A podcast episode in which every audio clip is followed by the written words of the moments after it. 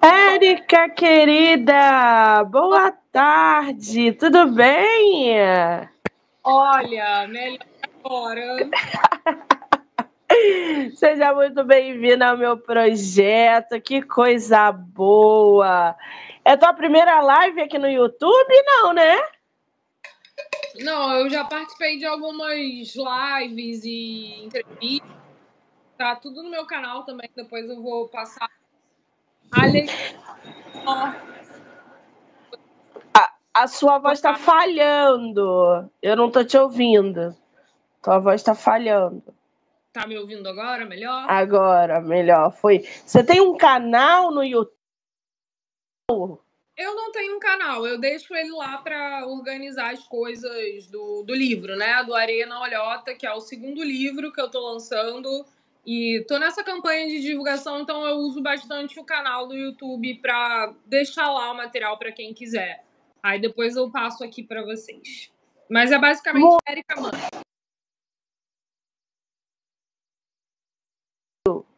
Então, eu sou do Rio de Janeiro, nasci, é, fui nascida e criada numa comunidade chamada Vila Kennedy, na zona oeste do Rio.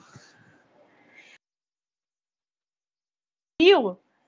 É, atualmente eu moro em Monte Alto, que é uma periferia de Arraial do Cabo, né? Um pouquinho. Ah, meu Deus, eu amo Arraial do Cabo, Sério? eu acho isso aí.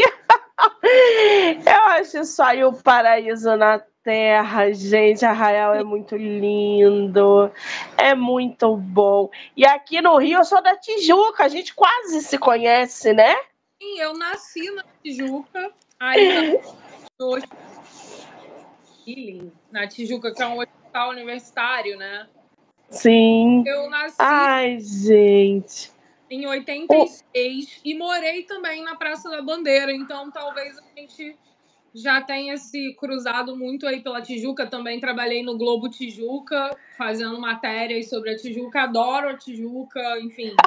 Conheço tudo da Tijuca. Que mundo pequeno que é esse, que coisa boa. Agora, é, você que, que, se quiser compartilhar, obviamente, a parte inferior da tua tela do lado direito tem três pontinhos. Se você é, clicar nele, você vai poder compartilhar com quem tá. você quiser e para onde você quiser. A tua tela aqui sumiu, você sumiu. Ai, gente, o que, que aconteceu? Ao vivo é isso, né? É tudo. E a nossa altura sumiu. Deu uma congelada.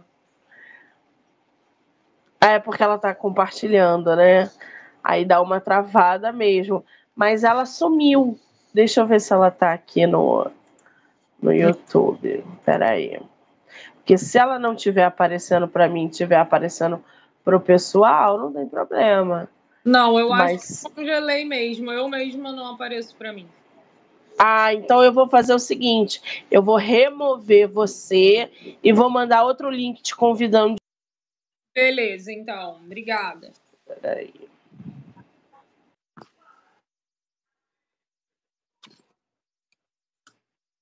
Pronto, vou remover e vou readicionar né?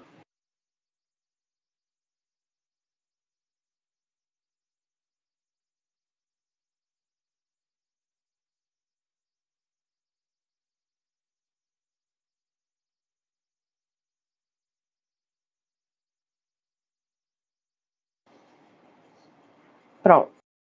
Vamos ver se a gente consegue é, readicionar ela.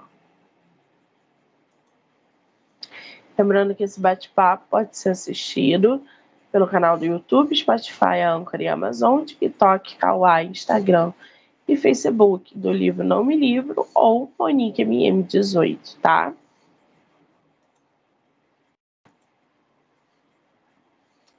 Vamos aguardar a Érica entrar. Porque, sabe, aí, pronto.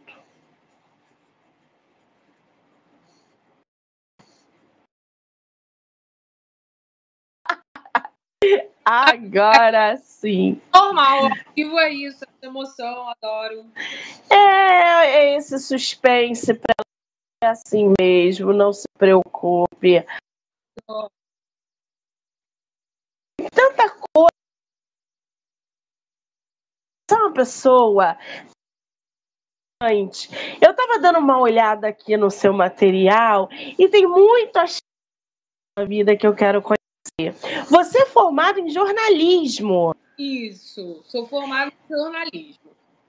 E aí você morou na Espanha e na Islândia. Quanto tempo?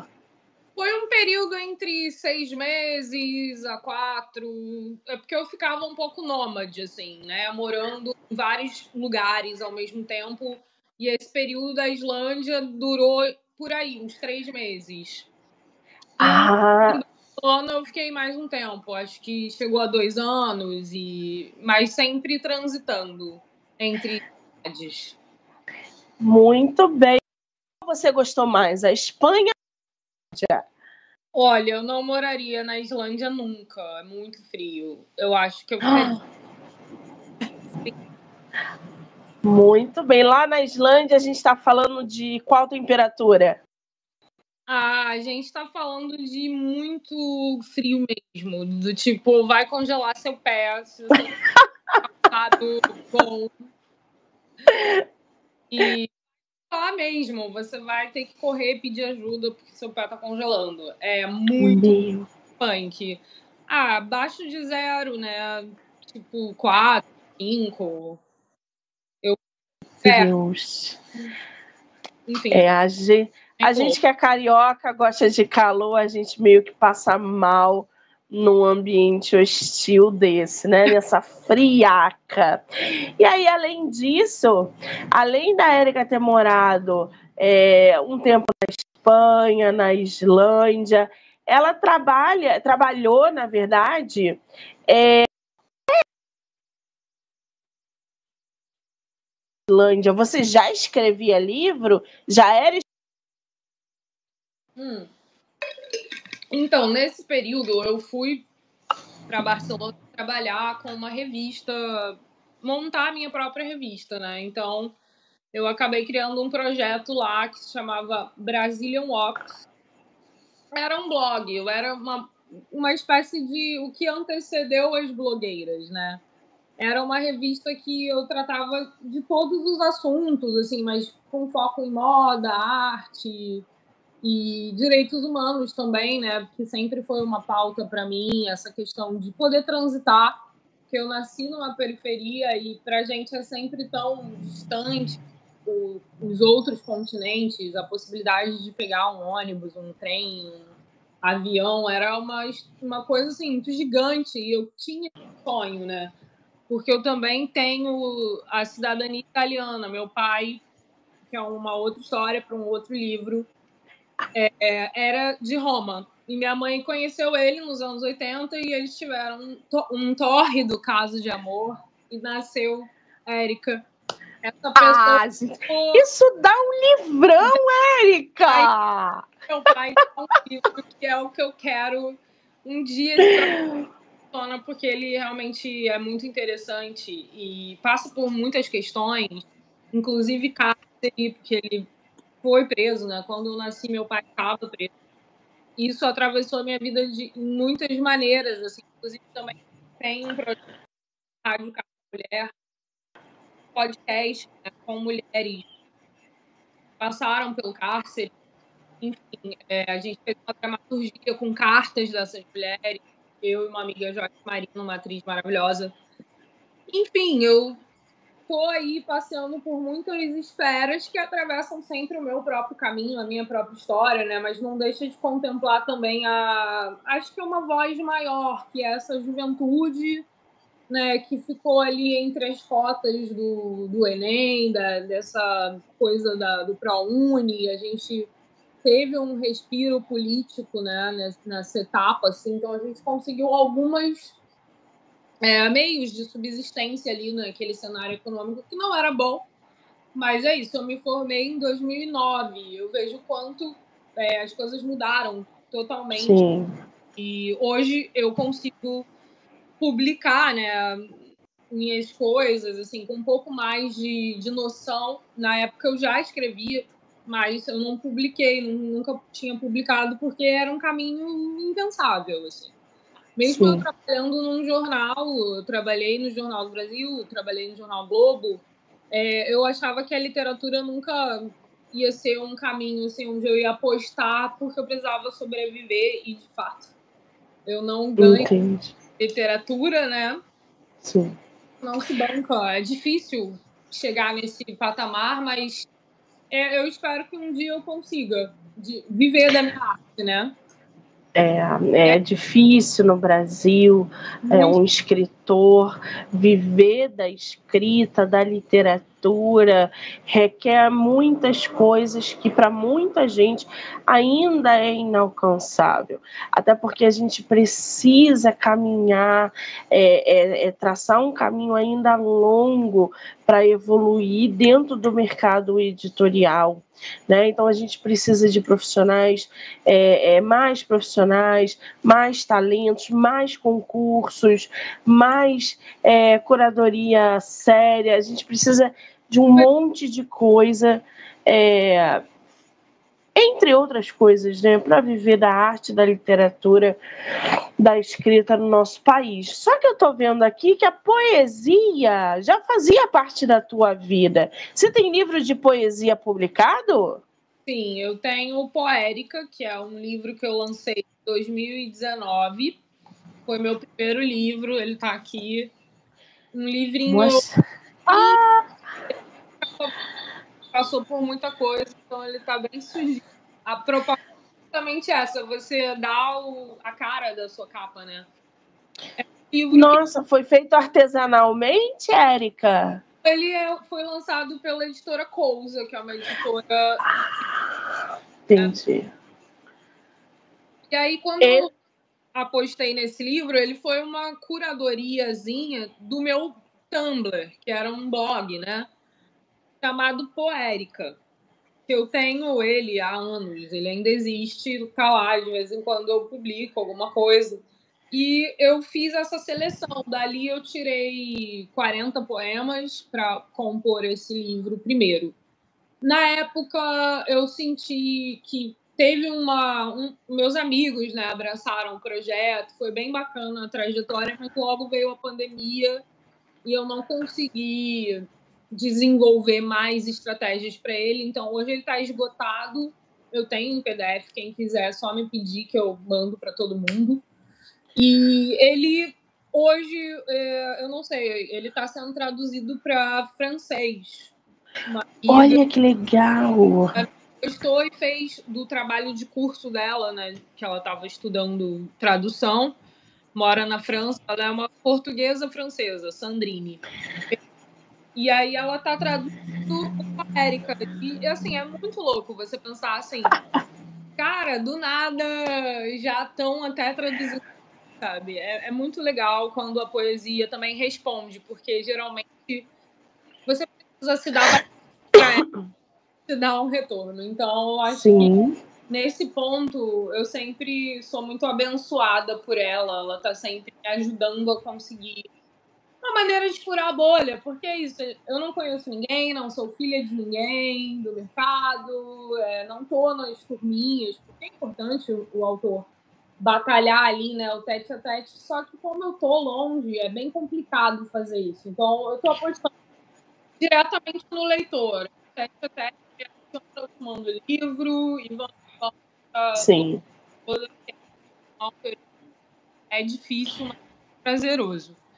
Exatamente. Agora. Encontros como esse, por exemplo, que está acontecendo aqui. Se eu não fosse. Se eu não tivesse arriscado e falado assim, ah, foda-se, eu vou fazer do meu jeito, como der, entendeu?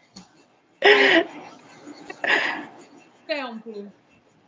Muito bom isso, gente. Agora eu tô curiosa com essa tua obra que vai para o francês, porque eu sou uma leitora de poemas e poesia. Eu queria que você lesse uma poesia sua para gente, para a gente conhecer um pouquinho a sua escrita. Pode ser? Caramba, claro. É, eu vou. Hum.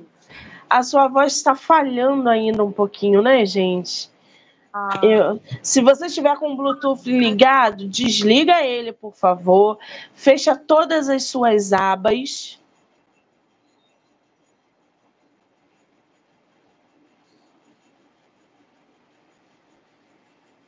Eu tirei o Bluetooth. Aí, acho que vai melhorar.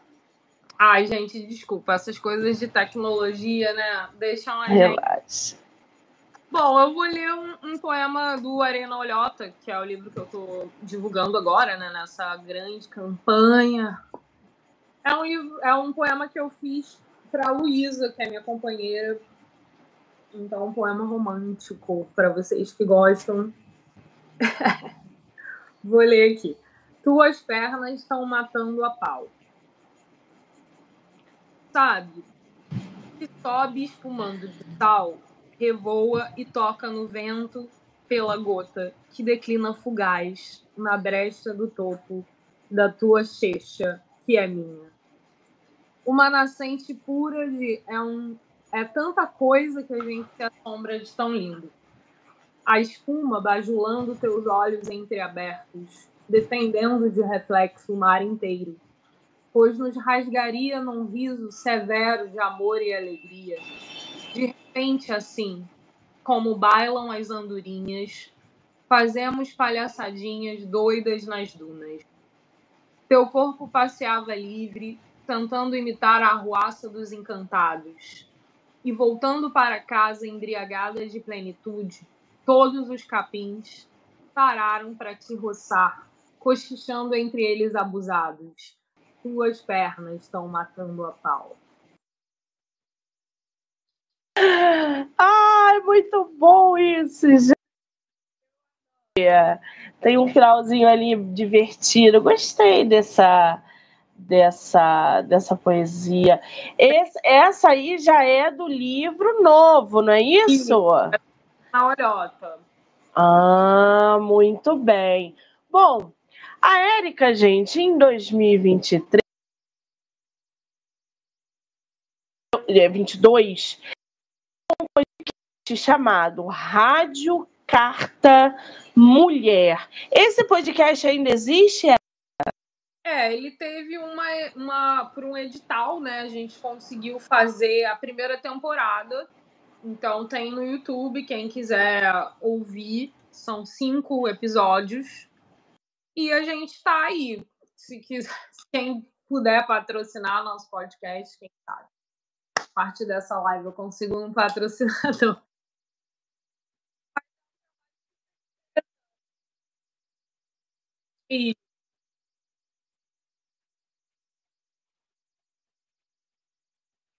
Ela é atriz e dramaturga e faz uma dramaturgia em cima das cartas dessas mulheres. Elas mandam cartas para são cinco mulheres, né? Então são cinco cartas para cinco mulheres. E aí é, é, muito interessante, porque ela pega isso e transforma numa dramaturgia com muitas camadas sensoriais. É lindo. Recomendo demais esse projeto e que ouçam de fone. Ah, interessante. Tá. Ah, em 2021, a autora editou o livro de ilustrações e envolvido com indígenas e Anomami. Conta pra gente essa experiência essa experiência é uma das experiências mais lindas, assim, da, da minha vida em relação aos livros, né? Porque é da Vera Faceri, que é uma artista plástica incrível. Ela morou com os Yanomami tempo, sendo enfermeira, né? E isso, ela fez ilustrações com caneta Bic papel, que é o único material permitido, né? Pelo, para pra galera poder entrar, né? Só se permite isso. E aí ela fez um livro lindo que eu tive a honra de editar junto com a Luana Dias, que é a filha dela, minha amiga, produtora. Então a gente editou esse livro juntas e foi uma experiência muito linda. Já virou exposição. Infelizmente ele está esgotado, mas assim, breve ele vai voltar aí para o mercado, que é uma publicação independente. A gente fez todo o processo do início ao fim do livro. Então, ah. o livro que é tão importante, é tão lindo. Que interessante. Diário Diária, gente. É um livro lindo. Recomendo demais para todo mundo que tem interesse de né, sistema, ilustração, é, povos originários, literatura. É lindo demais. Muito bem. A autora também participou da coletânea do poeta Paulo Sabino, Poesia para a Pandemia. Você tem esse livro aí com você? Tenho, mas está lá embaixo. Desculpa. Não preparei nada para live. Eu... não tem problema, não. Um livro grandão, grosso, que eu tô lá junto com poetas incríveis da, da nossa é, geração e outras gerações, tem clássicos, tem tudo, e eu recomendo demais. Poesia para a Pandemia. E, e o seu texto para Poesia para a Pandemia, é, você levou um, um, poema daqui. Na verdade, foi o Sabino que escolheu esse poema, que eu adoro, assim. Eu vou ler aqui para vocês. O nome dele é Cairais. Acho que eu fiquei sozinha. Não, não. Vou, vou ler. Cairais. Te espero enquanto escorro por todos os buracos, meu líquido verdadeiro, sem glúten, sem tempero. Me afogo nos meus pequenos desastres, pois é necessário tocar a marcha. Me finjo natural, mas na real especulo e estou ligada no movimento. Primeira pessoa sempre, como ritual de desapego. Minha verdade está flácida e pode se contrair. Posso tudo naquele que me estabelece e me inclino ao novo. Cai ferida, contemplando a queda poética. Está na coletânea, tá? Do Poesia para a Pandemia, que é, aí já é uma participação nessa é, do Paulo Sabino. Muito bem. Qual é o teu Instagram, Érica, para o pessoal que quiser te é conhecer mais? Mani, né? M-A-G-N-I. Me adiciona a gente trocar muita ideia sobre literatura, enfim, também estou sempre pesquisando coisas, como você, né, uma leitora ávida, é... e é isso, tamo aí. Eu adoro. Você é uma leitora desde quando? Desde o útero? Como é que a escrita e a leitura vem aí na tua vida? Então, é, eu na minha família ninguém nunca escreveu nem lançou, enfim, artistas, acho que eu sou a primeira que, que vem com essa bandeira, assim. Todo mundo muito talentoso, mas ninguém nunca. Principalmente em relação à escrita, assim, acho que foi um universo muito distante da minha realidade. Mas tem muito a oralidade, né? A gente sempre praticou muito essa contação de histórias, minhas tias, minha mãe, enfim. Então, acho que a leitura em si, ela entra na minha vida é, no momento em que eu aprendo a ler, eu aprendo a ler através de rótulos, porque minha mãe tinha um bar e eu ficava lendo, né? Maisena. É, é, esse, esses nomes que, que a gente adora, né? Picolé, tipo, uma coisa bem criança mesmo, de ficar lendo o que gosta, né? acho que vem daí, assim, minha curiosidade pelas palavras. Eram tantos rótulos na parede que eu ficava muito animada com aquela estética, né? E eu tenho três irmãos mais, no... mais velhos e uma mais nova. Esses três irmãos mais no... velhos, eles eram adolescentes. Né? Quando eu nasci, minha irmã mais velha tinha 14. Então, eles estavam nesse período da formação de, de leitura, né? de, de da escolar. E na época tinha aulas de literatura nas escolas públicas. Eles tinham essa matéria. Então, obviamente, tinha livro lá em casa, livros clássicos, né? É, e isso acabou gerando uma curiosidade. E eu tenho um irmão mais velho que ele usava isso como um castigo pra gente. Se você fizesse alguma coisa, você tinha o livro inteiro e contar para ele. E aí isso acabou despertando uma certa competição, assim, que era eu e meu primo com a mesma idade, então eu ficava competindo com ele para ver quem lia mais. Ele não gostava. Muito bom isso. E aí eu vendo esse hábito da leitura. Teve um monte de coisa junto, mas eu acho que ter acesso a esses livros foi muito importante. O resto ali que, que se deixava, né? Os meus irmãos largavam os livros assim. E eles eram livros muito bons. Machado de Assis, a Luiz de Azevedo, Raquel de Queiroz. Os classicões mesmo. Eu não entendia lufas quando eu lia. Eu lembro de ter lido a Depois eu reli, eu falei, gente, a minha mentalidade era como se eles tivessem outro planeta, assim, né? Toda uma narrativa histórica ali de, sei lá, mil coisas muito distantes daquela realidade periférica naquele ano, né? Que a gente está falando de 91, 92, 93. Sim. Anos 90 então, assim, os livros estavam ali, de alguma maneira. Por isso também essa caminhada da, da militância, né, pelo objeto livro, faz muito sentido, porque sem esses objetos livros na minha casa, deixados pelos irmãos, eu não teria desenvolvido esse hábito, que depois virou uma profissão. Então, assim, Olha. acho muito importante a gente né, ter livros físicos. Sim. E por mais caro que seja, assim, não precisam ter acesso a livros. Então é isso. Exatamente, livro físico, gente. Aliás, essa questão do livro físico, ela vem sendo abordada constantemente é, com os autores, porque a gente está vendo que a tecnologia ela está cada vez mais rápida e mais presente no nosso dia a dia.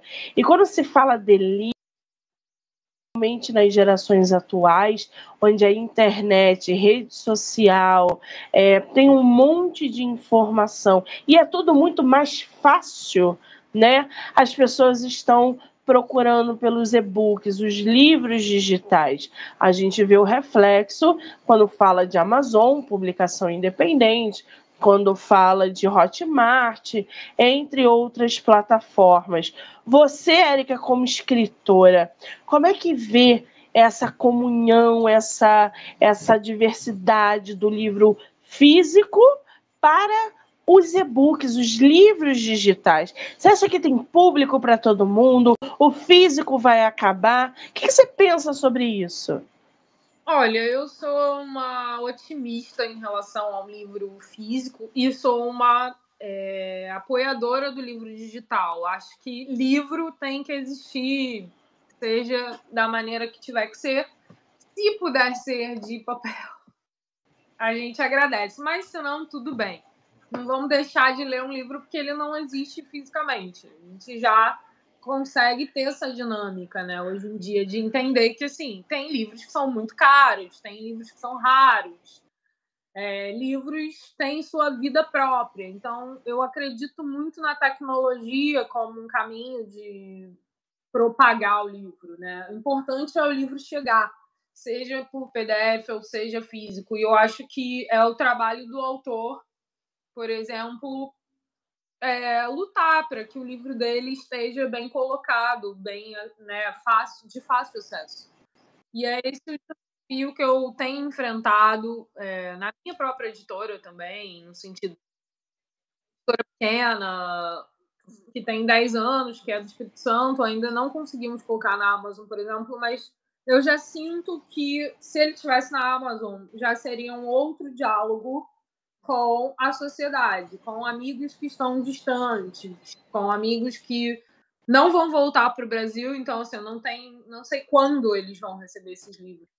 Pessoas que estão sendo citadas em algum poema, enfim, que eu gostaria de enviar e eu não consigo porque eu, não está na Amazon. Então assim, gente, é muito importante batalhar para colocar o livro no digital, mas eu acho que o approach do autor com o livro físico ele é uma poesia por si só. É poético pra caramba eu conseguir te entregar meu livro em mãos. Vai Sim. depender de muita coisa para isso acontecer. Então, assim, é, é um trabalho árduo, de luta mesmo. O autor independente, ele precisa da ajuda de todo mundo para conseguir existir, para essa live conseguir existir, enfim, para a gente estar tá apresentando aqui. Eu estou com dois livros, mas a gente já falou de mais dois que estão lá embaixo, eu não peguei. E assim, é, é livro, é, é, história, é trabalho, a gente tem que valorizar também, né, o autor independente Sim. e ajudar. Acho que isso é um apelo, na verdade. Para todo mundo. Vamos se unir para o livro existir, seja digital, seja em papel, é, um livro é um livro. Valorize que ele exista nessa sociedade onde a gente está dizendo assim, comprem armas, né? É. de tudo é barato ter arma, mas não é barato ter livro. Então, assim, como é que a gente faz para dissolver esse cenário bárbaro? É, só falando de. Só comprando livro, apoiando autores, apoiando projetos que falem de livro. É, você existir é um presente para todos os autores do mundo. Porque você está na luta diária ali, ó. Autor por autor, tete a tete. Isso é um trabalho muito importante. Eu estou muito feliz de estar participando dessa conversa e poder falar de livro. É um privilégio. Ah, eu é que me sinto privilegiada por várias coisas, né? Primeiro, por conhecer pessoas do mundo todo é, que se propõem a falar de literatura de modo aberto, das dificuldades, dos pós, dos contra, inclusive para conscientizar os leitores que não têm ideia do que é uma publicação independente. As pessoas não têm ideia do que é publicar um livro é, no Brasil de maneira independente, é, do retorno que a gente não tem, do tempo que não volta, do desgaste emocional que é produzir um seja poesia, enfim. É, e aí vem o reconhecimento. Então, quando as pessoas se propõem a falar abertamente sobre isso, eu me sinto muito é, agradecida, na verdade, porque eu vejo que não é uma concepção somente minha, mas todo. Agora, você com o seu livro sendo publicado mais recente, né? O Areia na Olhota. Eu adorei esse nome. O que, que é Areia na Olhota, Érica? Cara, eu tô aí descobrindo o que, que é o Areia Olhota. E, assim, tá sendo fantástico a recepção da galera, né? A começar pelo nome, eu recebi muitas, muitos feedbacks em relação ao nome, que é um nome provocativo, né? Sim. E eu acho que é isso, a literatura ela vai tomando a gente de uma maneira ao longo do processo criativo do, dos projetos, né? Falando aqui do, do, meu ponto de vista como autora, é, pensar esse livro hoje pensar há cinco anos atrás, quando eu comecei a construí-lo, é muito louco, porque todo o retorno que eu tive em relação a ideia dele foi muito bom. É, as pessoas estão se envolvendo demais. Todo mundo está comprando. É um livro que eu já fiz cinco impressões desde o lançamento. E é um livro de poesia, que a poesia é tão distante né, da realidade. Poucas pessoas leem poesia, tipo, leitores de poesia, que não sejam poetas, né? No sentido. Eu sei que os poetas e escritores leem, mas assim, o público final acha que poesia ainda é aquela coisa o sol, a lua, as estrelas, meu amor. Tem essa ideia, né, do romântico na poesia, que é muito bom também, mas assim, é, como é que a gente faz para desmistificar um pouco o que, que é poesia? Então, acho que o título do livro ele é um pouco essa brincadeira, porque Areia na Olhota também é poesia. E essa capa que eu adoro, é, né? Gente... Tá linda essa capa palavra né, traz a ideia da poesia concreta, que é um, uma inspiração muito grande essa, esse movimento. para mim. Ao longo da, do meu processo, eu sempre leio e estou lendo muito os poetas e poetas, mulheres, homens, todos os, os gêneros que criam poesia concreta, criaram em algum momento. Então, assim, para mim, é, eu amo. É... E ficou linda aquela é. capa, né? Você é. fez por, você fez independente ou por editora? É a editora Pedregulho, essa editora que é de Serra, que é uma cidadezinha no Espírito Santo. E ah. é uma ah. de mulheres, é uma editora que, enfim, tá nos seus percalços da vida aí, a gente está junto fazendo essa caminhada, né? E trazendo que bacana. Projeto. Uma editora de mulheres. Legal, depois eu vou seguir no Instagram. Pedregulho. Ah, tá. E aí, nesse livro, Érica, você re reúne quantos poemas inéditos? São 80 poemas. 80. E você fala sobre o que nesses poemas? Então, esse é, livro, ele funciona, ele tem uma linha do tempo, assim. De alguma maneira, eu tenho essa coisa de ir, né, acompanhando através de um ponto de vista poético a minha própria vida. Então, eu posso dizer que ele é uma autoficção tranquilamente no ponto onde eu estou trazendo minhas experiências aqui, né? O livro tem de tudo.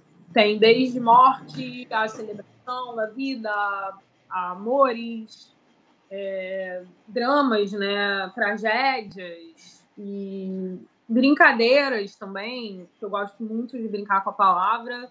Acho que, para mim, a palavra é um campo de brincar e, ao, ao longo desse processo da brincadeira, conseguir tornar a coisa séria, né? porque é sério quando você publica um livro e se expõe, né? Dizendo, essa é minha brincadeira poética. Então, acho que Areia na Olhota entrega para o leitor uma brincadeira sobre vida, sobre existência. E com um tom de sarcasmo, porque é bom, né? A gente gosta de um pouquinho de sarcasmo. Pois é, isso é importante também. Agora, o nome Areia na Olhota também é nome de algum poema inserido na obra ou é só o título da obra? É só o título mesmo.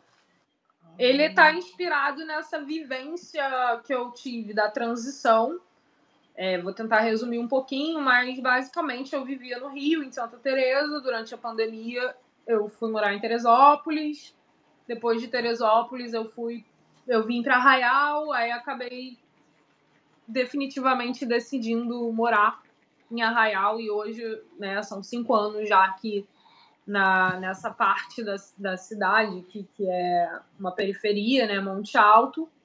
E o livro conta um pouco essa saga, um pouco antes de tudo começar a acontecer. E eu já tô com um outro livro pronto, que é uma heresia corrói os dentes, que vai ser uma continuação desse livro. A gente pode até, talvez, vislumbrar uma trilogia Areia na Olhota, uma heresia corrói os dentes, que já tá pronto. que fecharia a trilogia, eu acho, ainda não sei, que é o Correndo Beirada, que eu também já estou trabalhando numa fase assim de finalizar mesmo. Então eu tô bem feliz. Ah, não, então peraí. O Areia no Olhota, você publicou agora 2024 ou 2023? 23, em setembro, se eu não me engano. Aí o segundo já tá na boca do forno. Você pretende fazer agora, 2024? É, eu, eu já mandei para várias editoras, assim, com chamada aberta, é, que é isso. Eu acho que, que eu acabei acumulando bastante material ao longo. Eu escrevo muito, assim, escrevo todo dia e o método que eu desenvolvi é escrever no papel mesmo, né? Com um caderninho na mão e estar muito na cidade, assim, estar inserida na cidade captando algumas cenas. Essa tem sido minha pesquisa, assim, para os próximos livros. E tem dado muito certo, tá fluindo muito escrevendo bar, por exemplo, ficar sentada ali captando diálogos, e depois isso vai virando um bolo doido de formas e cores e eu vou publicando. Essa tem sido a ideia assim para o projeto. que já está prontinho. Realmente eu só preciso de uma editora. Eu não sei se eu vou conseguir esse ano ainda, né? Mas ele está pronto. Vamos ver a poesia resenha. Que maravilha! Você sabe que você falou do bar aí? Eu recebi uma autora, uma poetisa aqui no projeto ano passado. E ela, ela não esconde, ela não tem problema nenhum em falar. Ela é uma alcoólatra, que ela tem livros de poemas e poesias, aonde ela só consegue produzir sentada no bar tomando a cachaçinha dela. E aí eu fui ler os poemas, as poesias dela. Toda essa atmosfera numa forma de grande brincadeira para enfrentar o problema dela, que é o alcoolismo. Então ela está na, na sentada, ela conhece o fulano, ela conhece o ciclano, pessoas que não têm nada a ver com ela, mas que têm tudo a ver porque estão no mesmo bar, tomando a mesma bebida. E, cara, é sensacional, quer dizer. Tudo. O poeta, ele, ele tem essa, essa, esse espírito solto. Vocês, né, poetas, eu não sou poeta, mas vocês, quando a gente para para ler uma obra de vocês, a gente sente esse espírito solto, essa inspiração que vem no, numa garrafa de cerveja, que vem numa estrela que se apagou, num romance, numa paixonite de uma noite. Eu acho isso fantástico. Ô, Érica, existe ali alguma influência específica que tem inspirado você, por exemplo, a ser uma poetisa? Olha, desde que eu comecei a entender né, melhor o campo da poesia, quando eu digo entender melhor, é a partir da minha visão sempre, né? No sentido que acabou tudo tem a ver com o campo digital, assim, porque foi o início dos blogs e tal. Então eu comecei a ter acesso a material literário, poético através de blogs. Eu conhecia Hilda Hilst, que é assim, a grande referência para qualquer pessoa que queira trabalhar com poesia tem que passar pela obra dela, que é extensa, não só de poesia, né? Ela escreve todos os gêneros praticamente. Ela foi uma produtora de de material literário a vida inteira. Então, assim, é, essa influência dela foi muito forte, porque foi um assombro, né, encontrar a obra dela, entender que ela falava de Deus, da mãe, do pai, tinha muita coisa também que a mídia julgou na época como per pervertida. Ela acho que entrega assim tudo numa mulher que uma jovem precisa descobrir que existe, que existiu, né? Então eu acho que eu deixo assim Hilda Hilst como a minha maior inspiração, mas eu tive acesso a muitos é, livros, porque enfim eu acabei me embrenhando ali e nessa busca vital por livros eu encontro a poesia como algo que eu já fazia e não sabia que era, né? Eu sempre tive blog. Antes desse Poérica, que acabou saindo um livro desse blog, eu tinha um blog chamado Odisseias de uma Louca Adolescente. Então ali era Blig do Ig, onde todos os dias era como um diário. Então eu fiz muitos amigos nessa época. E eu já vejo que ali se desenhava alguém que ia manter a escrita como tanto profissão, tanto como uma paixão. Então, assim, a minha grande influência veio desse campo digital do teatro também, porque na época as pessoas do teatro tinham blog, era uma coisa assim, Sim. era uma moda. E traziam suas referências. Eu acabei encontrando esse blog com tudo da Hilda Hilst e foi mágico assim para mim. Não foi através de um livro físico que eu descobri a poesia. Eu já lia livros, mas assim, esse conceito, uma poeta que fala com você, eu acho que é um encontro na vida. Nem sempre você vai estar, pode estar cercado de livros, mas aquele livro que você precisava encontrar não nunca vai chegar na Então acho que a internet fez esse trabalho, adiantou que eu conhecesse o da Hilst ali em 2003, 2004 da vida. E foi fundamental para eu querer trabalhar com livros e hoje poder dizer Uda Rios, te amo para sempre. Muito bem. Agora, só para gente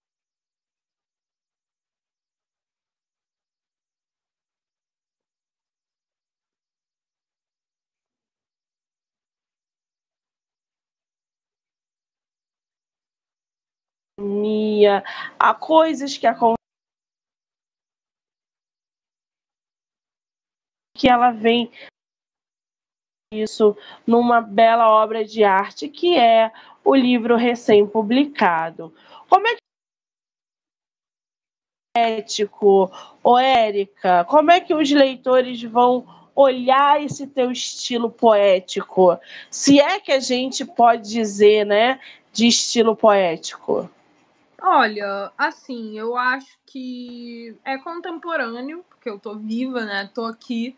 Então, é uma poesia que é despretensiosa, eu não quero é, mostrar muitas formas, mas é, eu gostaria que você dançasse ali de alguma maneira, embaralhando alguma coisinha em você, trazendo um, um jeito de, de te convidar para uma roda que você não sabe o que, que vai acontecer, sabe?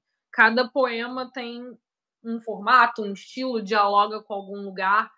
E realmente eu não sou uma pessoa que, que me enquadraria, eu particularmente, em algum movimento, ou mas dá para ver muita coisa de muita gente que eu li, Ana Cristina César, Paulo Leminski, eu amo.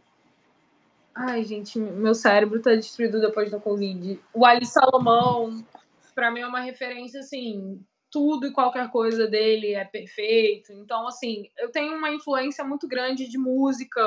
Eu ouço muita música, eu amo música, né? Música em geral, mas assim, eu tenho uma pesquisa muito profunda com letras de músicas brasileiras, principalmente da Tropicália. Então, assim, é um movimento que inspirou muito ao longo a minha criação. E eu acho que é isso, não dá para definir, é, mas a ideia é que seja uma dança, uma leitura que você dance um pouco com as palavras. Acho que eu expliquei um pouco, né? Oi. Hum, acho que você congelou. Bom, enquanto isso, acho que eu vou ler um poema, não sei. Eu vou ler aqui Cristo Redentor. Carcaça bruta que me abraça lembrando. Já é outro dia. Levante-se. Comece a pedir por milagre. Mantenha a cabeça fresca. O calor desmembra os sentidos. Do meu lado, Artemis dorme um sonho de potes que transbordam azeite limpo. Às vezes ela balbucia meu nome, às vezes ela segura a parede com medo. Eu, que nem sempre durmo, torno a balançar minha rede. Minha rede balanceia por tanto tempo que me perco na Baía de Guanabara, embatucada de containers.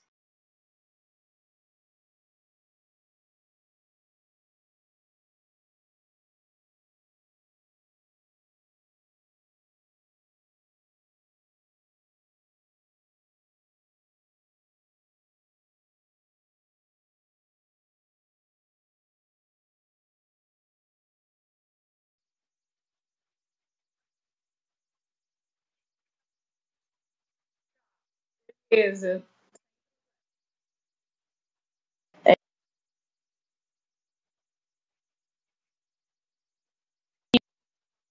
Tá? Beleza, amiga, arrasou. Mas é isso, a realidade digital que a gente tem é essa e estamos juntos mais, vai ficar. Qual o nome dessa tua de, de falar pra gente? É, aos que pretendiam aprender Esperanto. Pois é. Ao abraço, deixe para o corpo. Foi a frase que inspirou todas as outras palavras, né? Essa abertura. Eu queria falar desse encontro do corpo com a palavra, quando tá, ao fim, passeando por aquelas vias loucas da Via Láctea das palavras, e no fim, né, no abraço deixo o calor emídio, me vou em passos horrendos, sorrindo com a falência dos meus Inclusive, dedico essa frase, esse poema, para a autora que participou, que era que é alcoólatra e escreve no bar. Eu gosto muito. Ah, que delícia! Não sei, não, acho que você não vai lembrar agora, não, não sei. Mas assim, um beijo para você, autora que escreve.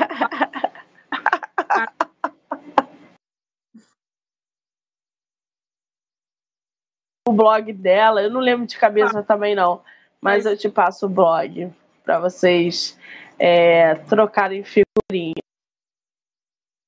Só frisando aí, teu livro consegue comprar teu livro físico, digital? Como é que tá isso? Então, a nossa distribuição está acontecendo aos poucos. Atualmente ele está na editora e comigo direto. Eu sempre recomendo comprar comigo porque eu vou dedicar. Eu gosto muito dessa parte da dedicatória para cada pessoa, porque eu acho que com o passar dos anos vai ser lindo, né? A pessoa abrir um livro, sei lá, talvez num sebo. O livro tem a vida própria dele. Eu acho muito legal as mensagens para quem compra, para quem apoia. Eu amo muito a minha rede. É, vou até dedicar alguns segundinhos aqui para agradecer demais, mais, mais a cada pessoa que comprou o livro. E quem não pôde comprar também, só de divulgar, de, de falar, de, de curtir, de comentar, de apoiar é, é isso. Não ignorem os amigos autores, eles estão aí na luta. Para um pouquinho, mesmo que você não tenha a grana, pede, lê um fragmento, publica, curte. E quando puder, ajuda, porque é muito importante o livro circular. E ele Sim. é um livro muito gostosinho de ler, tá todo mundo assim, amando.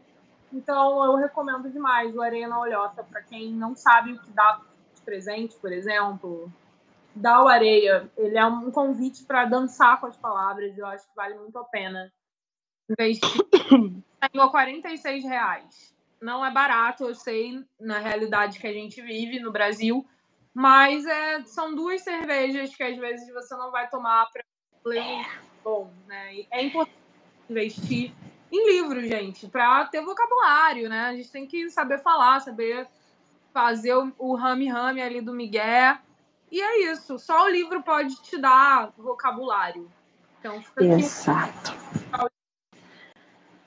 Muito bem. Lembrando que esse bate-papo vai ficar no canal do YouTube, Spotify, Anchor e Amazon. Vou marcar a autora lá no, no Instagram também. E a partir de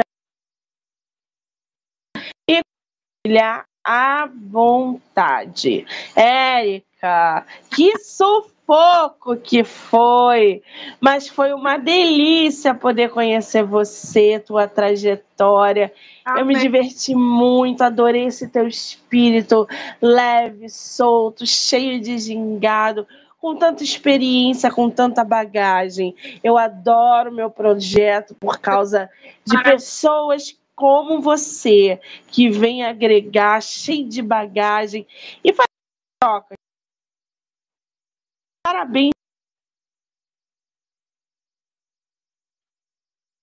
vezes em 2024. Por favor. Né? Sim, por favor, eu quero muito te conhecer e desde já já deixo aqui meu profundo agradecimento por, pelo interesse de divulgar meu livro. E essa história só está começando. O seu projeto é fundamental para formação. Vou recomendar para todo mundo. Eu já vi várias lives sobre Isabel Allende. Eu vi que você falou de livro russo ontem. Eu vou virar uma consumidora dos seus podcasts. Eles são muito profundos. Você realmente lê e está na coisa. Então, para o autor é muito importante essa troca acontecer. Não é fácil falar de literatura no Brasil, não é fácil manter a roda girando, mas assim, sem você não dá para ir além também. Eu sei que muita gente conhecer a parte de você, então muito obrigada e parabéns pela dedicação com a literatura. Da Gente, eu amei! Comprem a Arena lindo y lindes, lindas.